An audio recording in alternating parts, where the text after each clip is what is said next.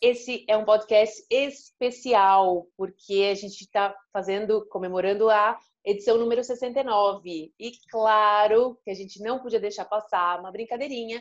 E a gente vai falar sobre sexo e maternidade. Será que existe é, sexo após a maternidade? Como ser mãe na era digital? Desconstruindo conceitos e preconceitos sobre maternidade e educação. Com Bárbara Catarina, psicóloga infantil e familiar. E Tatiana Tosi, coach para mulheres. Gente, a gente tem uma convidada muito, muito especial. A Paula Haddad é uma especialista no tema. E sabe por quê? Porque além de linda, cheirosa, jovem, poderosa, ela tem quatro filhos. Ninguém melhor que uma mãe de quatro filhos para falar sobre isso. Paula, tudo bem? Super obrigada por você estar com a gente aqui hoje. Seja bem-vinda. Oi, Tati, obrigada. Adorei o convite e adorei os elogios. Estou me achando aqui com quatro filhos, tantos elogios. Muito obrigada. Amei a ideia. Sensacional. Bem-vinda aí, Paula, Bárbara aqui, falando um pouquinho também. Estamos muito animadas. É um episódio que é, é bem pedido, até porque as mães ficam um pouco confusas e é um tema ainda muito tabu, né? Como se não pudesse falar. Então a gente, a nosso objetivo hoje é trazer de forma leve, descontraída, um tema que é super importante, que é a, o, o sexo, né? Que é importante antes, depois. Então assim, vamos ver você aí com quatro filhos dar uma esperança para as outras mães também. Além de tudo, a gente quer também colocar o, o, o tema que é o seguinte: é, além desse tema especificamente já ser né, um, é, uma, uma questão para a gente falar a respeito, a gente tem todo esse momento que a gente está vivendo, que é homeschooling, home office, uh, quarentena. Então, isso tudo também contribui para esse, esse momento, né? Então, ou é válvula de escape ou vira um estresse dentro da, da família. Fala um pouquinho, Paulo, o que, que você acha? Qual é a sua opinião? Primeiro, para primeiro a gente começar, queria que você se apresentasse, né? Falando um pouquinho de você, contando a sua história, a sua trajetória aí, como mãe, profissional. Trajetória de mãe, mãe, tempo integral. Eu tenho 36 anos, é, eu tive o José Eduardo, meu primeiro filho, com 23. O João Augusto com. É, o, João, o José Eduardo tem 12 anos, o João Augusto tem 9, a Maria Antônia tem 5 e agora tem Maria Sofia, que tem um ano e três meses. É, eu tive o José muito nova, eu estava saindo da faculdade, me formando, e aí eu acabei casando, e aí logo, quando, ah, vou voltar a trabalhar, tive João Augusto.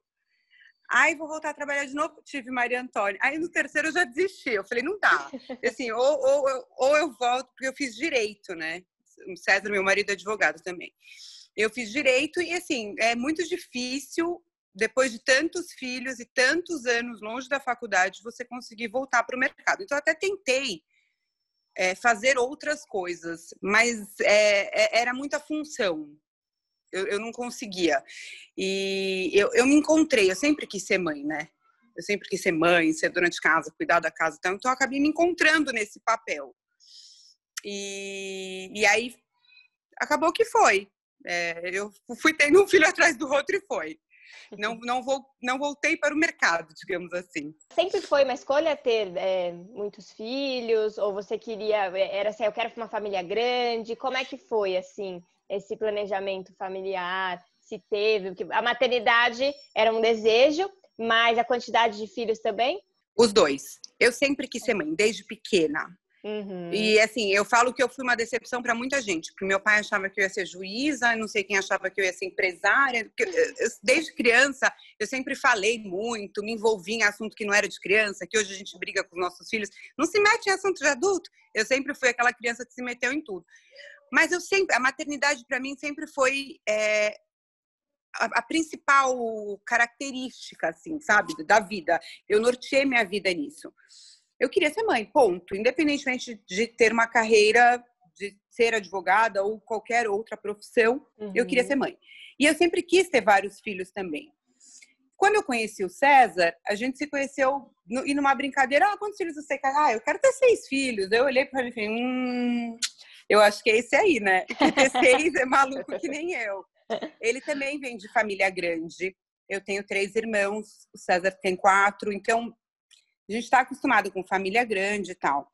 Mas dizer que foram planejados os quatro, não. A gente queria ter vários, tá. mas o José Eduardo veio no susto. A gente namorava seis meses quando eu engravidei do José Eduardo. Uhum.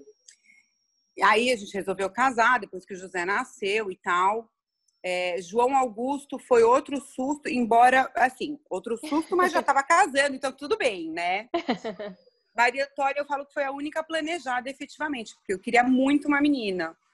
E aí planejei engravidar de Maria Antônia, mas depois que eu tive a Maria Antônia, eu estava super satisfeita com três. Uhum. Três está ótimo, é um número lindo. Tive a menina, que eu tanto queria ter uma menina também, porque eu já tinha dois meninos e tal. A Maria Sofia veio, esta realmente veio no susto. Tanto que eu descobri, eu já estava de quase três meses. Hum. Mas sempre quis ter família grande e César também. É, uhum. É, isso, isso era um fato, foi um acordo entre os dois, né? É, e você, agora a gente entrando no nosso, no nosso tema, agora fala uma coisa: sexo após a maternidade. Mito ou verdade? Existe ou não existe? Olha, eu, bom, eu tive quatro. Então, é. eu, eu sou suspeita para falar. E eu, como eu tive o José Eduardo, eu engravidei do José Eduardo com seis meses de namoro, para mim não existe não ter sexo, na, porque assim a maternidade ela já existia desde o começo do namoro, uhum. né? Eu, a gente estava muito pouco tempo junto quando eu engravidei do José e nós éramos muito jovens. Mas eu entendo que é tabu, sim. E converso com muitas amigas a respeito. É, acho, acho super interessante esse tema, porque as pessoas têm um certo preconceito, vergonha. As mulheres têm vergonha de discutir, né? Sexo. Na, uhum. na, e, e no casamento, não é fora do casamento, porque depois que separa, todo mundo só quer falar disso. É verdade, parece que tá livre, né? Uma libertação. Tá livre, exato, exato. O casamento parece que é que essa, essa prisão é, é interessante isso. E eu, como eu tô casada com o César há muitos anos, a gente já tá junto há 13, vai fazer 14 anos, então as pessoas. Mas assim, o que, que acontece? Acontece que é bom. Acontece que tem que acontecer. É, eu gosto e ele gosta, e a gente entende que existe uma vida fora da maternidade, né? Da paternidade. Existe o César pai, a Paula mãe, e existe a Paula e César casal. Uhum. Isso é super importante. Isso, assim, a gente sempre fez questão de viajar sozinhos, de deixar as crianças fugir um final de semana, uma semana, sempre, desde que eles eram bem pequenos. Isso sempre foi uma prioridade pra gente, o casal mesmo. Uhum. E é legal ser isso que você está trazendo, Paula, porque para a gente perceber como o diálogo é importante. Né? É, o episódio passado a gente falou sobre se perder no papel de mãe. E aí a gente quis fazer esse casadinho hoje, porque exatamente muitas mulheres, a hora que a maternidade chega, acaba se envolvendo tanto nessa temática que esquece que existem outros papéis que são importantes e que existe ali um casal e existe uma mulher que tem outras necessidades. É como se a mulher ela tivesse que se anular a partir da maternidade. Esse diálogo que vocês estavam aí conversando e que vocês têm desde o início da relação faz toda a diferença, né? E aí, assim, essas escapadas, elas são importantes. E tem alguma culpa? Tem alguma coisa de quando isso acontece, ah, vou deixar uma semana na casa da avó ou com alguém e a gente vai dar uma escapada. Você se depara com esse sentimento de culpa materna ou isso dentro de você é, é, é bem trabalhado? Eu brinco que eu preciso ser estudada. Primeira vez que a gente viajou é, sem criança, o José Eduardo ele mamou até sete, seis ou sete meses. O José Eduardo parou de mamar na terça-feira. Na quinta, a gente embarcou para um final de semana em Buenos Aires, os dois. Assim, tá. fugida. Eu fui o voo de ida inteiro chorando, de peso na consciência, de estar deixando um bebê de sete meses. E eu voltei o voo da volta inteiro chorando, de peso na consciência, por ter me divertido, por não ter sentido saudade. Porque assim, nasce uma mãe, nasce uma culpa, né? Uhum. Mas hoje, depois de tantos anos e tantos filhos, é, eu, eu tenho uma frase que eu falo para todas as mães e todas as amigas: que filho, mãe feliz igual a filho feliz. Uhum. E não adianta você, por mais que você se doe para a criança, para a maternidade, para sua casa, é, se você não estiver bem com você, nada vai funcionar, porque a criança ela percebe, ela sente. Então, às vezes eu saio, eu dou minhas escapadas, não só com César, mas eu dou minhas escapadas com as amigas mesmo. Saio para jantar Sim. com uma amiga tal. E no dia seguinte eu tô mais leve, eu tô feliz, é, foi gostoso, você falou bobagem, saiu do, do, tema, mesmo que você só fale sobre filho durante o jantar inteiro, né? que muitas vezes acontece. Mas você sai daquele foco. E eles percebem, nossa, mamãe, nossa, foi gostoso ontem, né? O José, ainda que já tá adolescente, fica tirando um sarro tal. Porque é isso, você tem que estar tá feliz, você, você tem que se obrigar, não adianta se obrigar a ser feliz é muito louco isso, né? Se é obrigar a ser mesmo. feliz. É um, é, exercício, é um exercício, é um exercício. Não é natural. A gente acha que é natural, mas não é. É, não, exatamente. Mas eu, eu, eu me vejo como prioridade, muitas vezes, para não enlouquecer. A gente está numa geração, eu, eu brinco que é a geração tarja preta. Ninguém acorda sem remédio, nem vai dormir sem remédio. Eu prefiro que as crianças é, sim, sim, eles não sentem essa ausência, é que a gente tem essa culpa de achar que eles vão sentir a nossa falta, né? Mas o tempo para eles é diferente. Eles estão brincando, eles não estão o tempo todo. Às vezes eu acho que a necessidade de você estar tá com a criança é muito mais sua do que da própria criança. Uhum, uhum. Sem dúvida. Essa, essa coisa de já ele vai sentir saudades de mim. Não, amor, ele tá brincando, ele tá se divertindo, ele tá dando risada com os avós, ele tá fazendo outras coisas, ele nem lembra que você existe naquele momento. Mas esse medo e essa culpa que consome a mãe faz com que muitas vezes a gente deixe de fazer uma série de coisas que seriam benéficas pra gente mesmo, né? Para nós mesmos, por conta da de achar que a criança vai sofrer, enfim. E eu acho, Paula, uma coisa que é, é, legal você trazer também, que assim, que é muito da sua experiência, você tem quatro filhos com faixas etárias, né? Então você tem de bebê até um adolescente. Então assim, você já passou, né, por diversas fases, tem passado. Acho que eu eu imagino, né, de fora, que eu imagino que o, o filho mais velho, de fato, deva ser hoje um, um, grande desafio, né? Porque é, é, é, o que você falou, é uma geração diferente. Tem uma vantagem que eu vejo eu vejo como vantagem, mas eu queria que você colocasse essa questão por você ser uma mãe muito jovem, né? Então você com 36 anos tem quatro filhos, um adolescente e um bebê. Eu, por exemplo, tenho 43 e tenho dois pequenos, de três meses e cinco e meio. Então eu vivo ali aquela essa fase, né, inicial, mas já bem mais velha que você, assim, mais velha que você. Então é, eu queria que você trouxesse um pouquinho esse esse olhar é, para essas como você tem passou por diversas fases, como é que é isso? Até em relação a essa questão,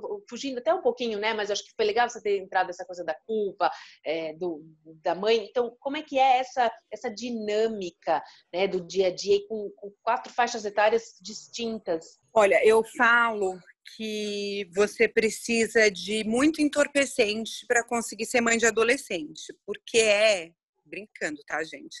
Mas é uma loucura. É, ser mãe de adolescente é uma loucura. Tem suas vantagens, acho que muito mais vantagens do que desvantagens, no meu caso, ter sido mãe tão nova, porque a gente acaba não tendo uma distância. Lógico, tem 20 anos de distância, mas eu consigo entender o momento em que ele está, a realidade em que ele vive, mais fácil do que, de repente, se eu tiver, como vai ser com a Maria Sofia, né? Que eu já vou ter 40, a Maria Sofia vai ter, enfim, 40 e 50, sei lá. Dá uma, dá uma diferença muito grande aí. Eu converso com o José Eduardo de igual para igual. Mas isso sou eu, Paula. O César já não. César fala, eu não sou seu amigo, eu sou seu pai. Mas eu converso com o José Eduardo de igual para igual. Eu quero entender o momento que ele está passando, o que está acontecendo. A adolescência é um período super difícil e a gente tem que ficar o tempo todo em cima de olho, né? Sim. Porque ainda mais na adolescência, nesse mundo de internet maluco que a gente vive, então você tem que estar tá realmente o tempo todo de olho. Eu acho que o diálogo é muito importante e, e eu sempre frisei isso. Tá com algum problema? Tá com alguma dúvida? Quer saber como funciona o que é? É para mim que você tem que perguntar. Uhum. Não é na uhum. rua, não é pro amigo, não é pro pai do amigo, é pra mamãe, é pro papai. E isso fez com que eu conseguisse levar a, a coisa, eu não vou dizer que é fácil, mas é um pouco menos difícil. Uhum. Porque eu posso chegar para ele e falar: José Eduardo, ó, na boa, tá chato, entendeu? Você tá. Esse seu problema é hormonal, você não tá sofrendo isso. A gente conversa, mas, é, mas a adolescência é realmente enlouquecedora. Enlouquecedora. Porque tudo eles questionam e eles nunca estão felizes com nada. E aí, mais uma vez, a culpa você acha que o problema é, é você, você que não está sabendo resolver, né? E são realmente são fases completamente diferentes. Eu tenho um adolescente e uma bebê em casa. Ao mesmo tempo que que isso é difícil, isso também é muito gostoso, porque eu vejo a relação deles. José Eduardo já cuida da Maria Sofia. Ele já tem, é, eu já posso falar, olha, José Eduardo, pega não sei o quê, troca uma fralda, faz. Ele, ele já super me ajuda nisso e já conversa também com os irmãos mais novos. Uhum. Eu noto mais diferença entre as meninas, a diferença das meninas da Maria Antônia com João Augusto, por exemplo, do que de idade. É, é, tão engraçado isso. O João Augusto ele vai fazer 10 anos, a Maria Antônia vai fazer 6. Mas eles brincam juntos, das mesmas brincadeiras. Não tem essa de, ah, eu já tenho 10 anos. Não eles estão sempre juntos. E isso foi uma coisa que eu sempre frisei. Eu falei, olha, vocês são as pessoas mais importantes um da vida do outro. Então, você pode contar com seu irmão sempre que você precisar, você vai poder contar com a sua irmã sempre que você precisar e tal. Eles são um time. Isso eu aprendi na terapia. A Dani, a Dani, quando o João tinha uns dois ou três anos, a Dani, nossa terapeuta maravilhosa, ela, ela me ensinou, ela falou, Paula, vocês são um time, e um time para ser campeão, ele tem que jogar sempre junto e unido. Uhum. E isso foi muito legal porque tornou as coisas um pouco mais fáceis, assim, de levar, né? Mas tudo é o diálogo, gente, não adianta. É o diálogo no casamento, é o diálogo na maternidade. Se você não falar, o outro não tem como saber. Sim. E até puxando um gancho aqui, Paula, desse tema que acho que é interessante da gente já linkar, é, como que agora, né, o seu mais velho, ele já tem mais entendimento sobre hormônios, sexualidade, tudo isso. É, eles têm, é, as crianças têm ciúme entre vocês de ver o pai e mãe juntos, porque às vezes tem um pouco disso. Então são, são duas perguntas. Se as crianças têm, a hora que vocês vão fazer alguma coisa juntos, eles querem invadir ou não. E se como é que é para você conversar sobre sexualidade, sexo e todas as, as partes que são importantes de uma educação sexual, se isso também é. Que eu percebo como você traz leveza em relação ao sexo, é, e isso, você vê o impacto isso na criação dos filhos. Então, eles estão, eles têm, eles têm ciúmes, mas as meninas mais do que os meninos com o pai. Tá. Então, assim, se eu tô abraçada com o César, a Maria Sofia, então, que é de um ano, ela vem no meio, ela, ela entra no meio e ela me belisca. É meu pai, sabe? Sai daí. Tá. Mas eu não, eu, assim, eu levo até um certo ponto como brincadeira. Uhum. Nunca deixei ultrapassar muito isso. Eu sempre deixei muito claro que antes, e o César sempre repete isso, antes de eu ser seu pai, eu sou marido da sua mãe. Uhum. Então, assim, estamos juntos. É... Vamos aqui, tá? A família, né? Estamos Sim. todos na sala assistindo um filme, por exemplo. Tá todo mundo junto. E eu tô deitada do lado do céu. Ah, não. Não, não, não, não. A sua mãe está aqui. Você vem do outro lado. Uhum. Mais uma vez, é o diálogo. A gente sempre Sim. deixou isso muito claro. A mamãe e o papai são um casal e a gente tem que ter os nossos momentos, porque isso é importante, porque o papai fica feliz, a mamãe fica feliz, e aí vocês ficam felizes também. Se a gente não tiver o nosso momento, e eu brinco com eles, agora eu estou tendo o meu momento, agora você vai pro seu quarto que eu vou assistir um filme com seu pai. Agora eu vou namorar o papai. Sempre falei isso, vou namorar o papai. Ah, mamãe, ó, aí ele veio falar, ó, agora eu vou namorar a mamãe. Então, tchau, que a gente vai ficar aqui assistindo um filme, que a gente vai jantar, que a gente vai. Sempre muito conversado. Com relação a sexo, eu nunca é, procurei conversar a respeito. Uhum. Eu sempre esperei que a curiosidade partisse deles, porque eu acho que é, você não tem que ficar, na minha opinião, você não tem que ficar falando, estimulando, enfim. Uhum. Quando ele quiser saber o que é, ele vai te perguntar. Mas eu sempre deixei esse caminho muito aberto. Olha, tudo que você quiser saber a respeito de qualquer coisa é com o papai e com a mamãe. Uhum. Claro que é, eu sempre orientei o José, o João, a Maria, tal que é, tem determinadas partes do corpo, aquela coisa, né? Você orientar e ensinar a criança o que, que pode, o que, que não pode, quem que pode mexer, quem que pode ajudar no banho, etc e tal. E, mas isso não tem nada a ver com, com, com a questão do sexo em si, é mais para eles conhecerem o próprio Sim, corpo. educação então, assim, sexual não é sexo. Educação né? sexual, exatamente. Exatamente. Uhum. Então, assim, a gente sempre conversou, a gente sempre teve esse diálogo por conta de educação sexual mesmo. Sim. Mas com relação a sexo, eu nunca falei. Uhum. Até que eles procurassem me perguntar. O. João, que tem nove anos, ele já veio me perguntar assim: é, Mamãe, mas como é que o bebê foi parar na sua barriga? Eu, como é que você acha, filho?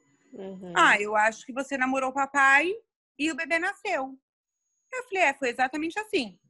Mas o namorou para ele, eu não sei o que é. Sim. E eu ele também não, quis perguntar ainda. Uhum. então, a hora que ele realmente tiver curiosidade e tal, aí a gente senta e conversa. Com o José Eduardo, e o José Eduardo é mais vivo que o João, assim, sempre foi. O João sempre foi mais criança e tal, graças a Deus, acho ótimo. Mas o José Eduardo já sempre foi mais rápido nisso. Então ele já, já tinha um olhar mais malicioso. Hum, tá. Uhum. Mãe, então como é? E aí, eu, o que, que você quer saber? Vem cá. Qual é a sua curiosidade? E aí ele vai, ah, mas o como é que é, como é que não é e tal. Acabou que foi uma coisa muito natural uhum. falar sobre. A gente não fala sobre sexo efetivamente, assim, não é um assunto, porque para ele também não é um tabu. Não, uhum. não, é, uma, não é uma curiosidade literal, como uhum. faz, o que uhum. faz. A hora que ele quis saber como é que os bebês eram feitos e tal, a gente falou. Então uhum. é assim. Você sabe, ah, não, sei, então tá. E tudo bem. Eu acho que é super importante tratar o assunto de maneira natural, justamente para que a gente não crie mães como essa geração, essa minha geração, por exemplo, essa nossa geração, de mães que se sentem culpadas por serem felizes na maternidade e no sexo. Uhum. Eu acho que a gente foi muito travada, né? Foi uma geração muito, muito travada, não se falava a respeito. É, e tudo tinha um, uma questão. Eu me lembro, por exemplo, a minha mãe, ela comprou um livro para mim, né? Eu, eu trago um pouco esse mindset dessa, dessa explicação, dessa coisa um pouco mais teórica. Então, eu tenho isso que você falou agora, me fez pensar, né? Refletir eh, não só quando chegar a minha vez, mas mesmo hoje, com dúvidas que eles têm, e eu tenho um pouco essa tendência de explicar tudo. Né? Até um dia a gente estava indo, eu estava, a gente estava indo num lugar e falou, era uma, uma psicóloga, enfim, falou, mas por que, que eu estou indo lá? Aí eu falei, falei, ele falou assim, mamãe, eu não entendi nada. Aí, eu não entendi juro, nada. Eu não entendi nada. Daí o, o, o Márcio virou para ele e falou assim: Olha, filho, de vez em quando você não fica bravo, não fica nervoso. Então, a gente está indo lá para te ajudar a não ficar mais nervoso, a ficar mais calmo. Ah, tá bom. Sabe? Então, assim, o Márcio simplificou uma história que, é, eu, eu tenho muito essa questão. Então, você, você falou isso, eu acho que outras mães também, talvez, eu não sei nem se é por conta da idade aí nesse caso, acho que é mais uma coisa de criação, né? Porque eu, por exemplo, também tenho, a minha mãe foi mãe mais velha, então a gente tinha uma, tem uma diferença de 35 anos, eu e minha mãe. Isso também tem um impacto, né? No que a gente sempre fala sobre conflito de gerações. Então, acho que isso também, né? A maneira como, quando você diz, ah, falo de igual para igual, é, é, incrível isso, né? Talvez em alguns momentos isso não seja tão favorável, de repente, quando você precisa né, colocar uma voz aí mais firme, não sei. É, mas por um outro lado, diminui algumas barreiras, né? Que eu tive, por exemplo. Então eu tenho muito tomar cuidado para não cair nesse mesmo lugar de super explicar, porque eu já imagino assim, se viesse, eu já ia querer pegar o quê? Um livro, no caso, né? Ou, sei lá, abrir um canal do YouTube, olha, vem cá, vou te mostrar, sabe assim, fazer uma explanação, uma aula. E às vezes não é isso que eles querem saber, é, é uma coisa tão simples, né? E que a gente acha que. Mas é você já vem com essa. Você já vem preparada para aula mesmo. Ai, meu Deus, e agora? E o dia que ele me perguntar como é que eu vou fazer, eu vou explicar. E aí, eu, eu achei até, eu lembrei de um, de um episódio que, mas mamãe, como é que faz? Como é que o bebê vai parar na barriga? Olha, depende, pode ser, ah, é namorando? Pode ser namorando, mas pode ser fertilização também. Uhum. É, e, assim, ah, é, o que que é? Ah, é assim, assim, assado.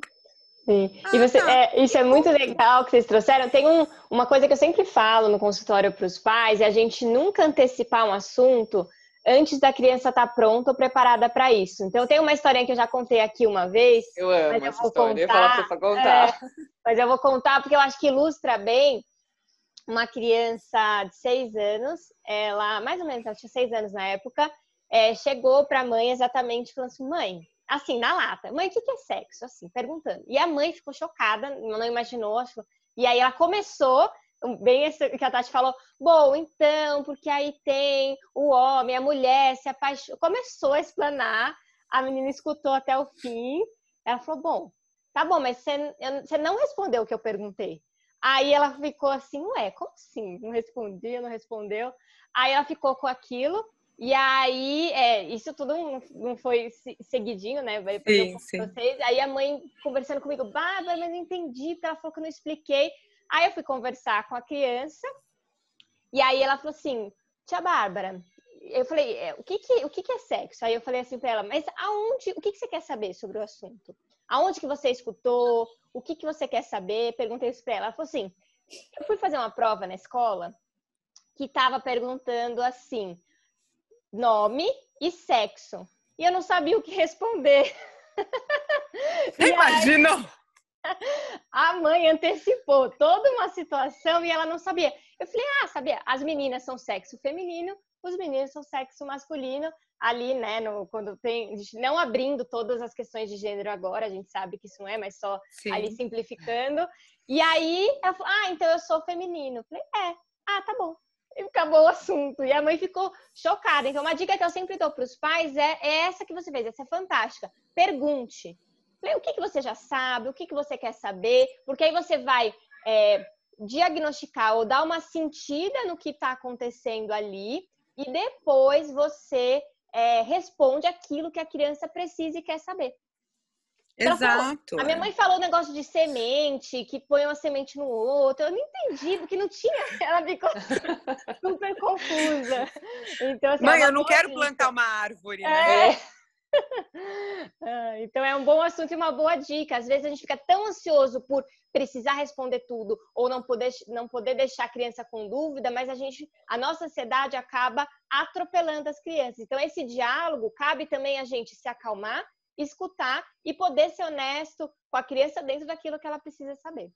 Sem dúvida. É, eu acho que a gente tem uma outra, um outro desafio aí em relação a esse tema, que é justamente a questão da diversidade, né? Eu, eu conheço a Paula e, e eu sei que na, na, sua, dentro da sua família, né, existe um discurso muito aberto, é, muito acolhedor, né, com as diferenças, do que a gente sempre conversou bastante a respeito, né? Então eu acho que isso também é um outro desafio, porque não é mais é isso, como que nós, né, nascemos. Acho que as, as curiosidades e dúvidas da nossa uh, geração são completamente diferentes das, das da geração deles, é isso, é como é que na cabecinha deles, claro que já, por mais que seja natural em alguns momentos, né, porque eles estão acostumados a ver casais homoafetivos e tudo mais, ainda tem um choque no sentido de famílias, né, essa coisa de conceitos, preconceitos familiares que estão Sim. embutidos em gerações passadas, não tem como a gente é, tirar isso simplesmente. E também isso, explicar né, essa naturalidade, explicar o que está acontecendo. Até para a gente é difícil de entender isso que a Bárbara falou. A questão de gênero é uma coisa que a gente vem é, estudando, né? Sobre, sobre esse, esse tema, é, porque muita coisa a respeito. Hoje tem é uma pluralidade de tudo, né? E aí é isso, como é que a gente também vai lidar com isso dentro do que é, das escolhas reais e não de uma escolha tipo ah eu faço porque todo mundo faz ou é, é bem é bem desafiador né? Eu acho essa, esse momento que a gente está é, não passando porque é, é, a vida né daqui para frente. É isso é é, um, é o que Sim. o que a gente tem para agora né? Eu acho que é, é, a partir de agora lidar com isso. Queria que você falasse Paulo um pouquinho disso desse que como você vê né essa esse esse momento na criação dos filhos e principalmente com um filho adolescente? É, como, como eu, eu falei, a questão do diálogo é muito importante, na minha opinião, em todos os aspectos. Então, a gente fala sobre sexo na medida em que existe a curiosidade, não é uma coisa que eu procuro a, a informação, né? Saber o que ele sabe. Não, ele vem me procurar quando ele tem alguma curiosidade. Mas nós temos um diálogo muito aberto, porque aqui em casa a gente educa as crianças, eu costumo falar que eu educo seres humanos para melhorarem o mundo. Então, meus filhos, eles são criados livres de qualquer tipo de preconceito. Uhum. Qualquer. Então, não existe essa de. Ai, mas mamãe, é, ele tem uma namorada, e é, ela tem uma namorada, e ele tem um namorado, ou ele. Não, tem. Ela tem uma namorada e ele tem. Mas por quê? Ué, porque ela gosta dela e ele gosta dele. Uhum. Por que, que você namora uma pessoa? Porque você gosta dessa pessoa. Independente dela ser. Ah, mas então menino pode namorar menino? Pode. E menina pode namorar menina? Pode. Qual é o problema?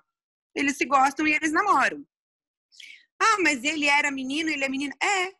Ele nasceu num corpo de menino, mas é, ele acha que ele é menina, então ele é menina. Uhum. Ah, mas uhum. pode, pode também. Claro que, dadas as devidas proporções por conta da idade, né? Eu não tenho como explicar algumas coisas que muitas vezes para o adulto é difícil de entender. É muito difícil para a gente entender é, como funciona quando você não vive na pele. Uhum. Aí vem a, vem a questão da empatia, que é uma coisa que eu friso muito aqui em casa. Quando você tem empatia, você consegue entender melhor as, as questões da vida, né? Porque você se coloca no lugar do outro. Então, é, para os meus filhos é mais fácil não ter preconceito, porque eles são criados dessa maneira, diferente da criação que eu tive, muito diferente da criação que eu tive. Mas eles conseguem tornar o assunto o sexo em todos os âmbitos, gênero ou sexo efetivamente mais natural, porque é, um, é, um, é uma conversa, não é um tabu, não é um problema. Vem cá, que, qual é a sua dúvida? A minha uhum. dúvida é essa, essa, essa. Ah, porque assim, eu vejo muitos casos de não, não, não falo sobre isso com meu filho. Uhum. mas se você não falar com seu filho sobre isso, ele vai procurar informação em outro lugar. Sim. A maneira como essa informação vai chegar para ele, talvez não seja adequada. Então, eu prefiro ter esse canal aberto dentro de casa, conversar sobre todos os assuntos com eles, mesmo que isso muita gente encare como uma educação libertária, assim. Não sei, né? Porque cada um educa o filho como acha conveniente. Mas eu tenho certeza de que todas as informações que eles vão receber são informações que eu estou passando da maneira que eu julgo adequado. Isso é mais fácil de lidar em qualquer idade. Com o José, que já é adolescente, com o João, que ainda tem nove, então não sabe direito ele não sabe nem o que perguntar. Ele não tem ainda essa curiosidade. E isso é engraçado. Uma casa onde se pode falar sobre todo o assunto não é falado. Uhum. Porque não é tabu. E eu vejo, assim, muitas crianças na idade. Aconteceu até esse final de semana. O José Eduardo estava com o celular é, num link de não sei o que, e o João Augusto ouviu. Ele veio correndo e falou assim: Mãe, tem uma pessoa falando palavrões e tal. E ele citou o que, que a pessoa estava falando no celular do José. Eu falei, como assim? Aí eu mandei um WhatsApp para o José Eduardo. Eu falei, o que está acontecendo? Ele, ai, mamãe, foi meu amigo, mas eu já, já desliguei aqui, eu já falei para ele que eu não quero que, que tenha esse aplicativo e tal. E é um, era um, um amigo baixou um aplicativo no celular dele, onde você conversa com pessoas estranhas e as pessoas falam sobre sexo. Olha, olha a loucura. Nossa, a hora que o José Eduardo viu, ele apagou, ele falou assim: não, no meu celular, não. Uhum. Porque as crianças, ah, os adolescentes, eles têm muita curiosidade.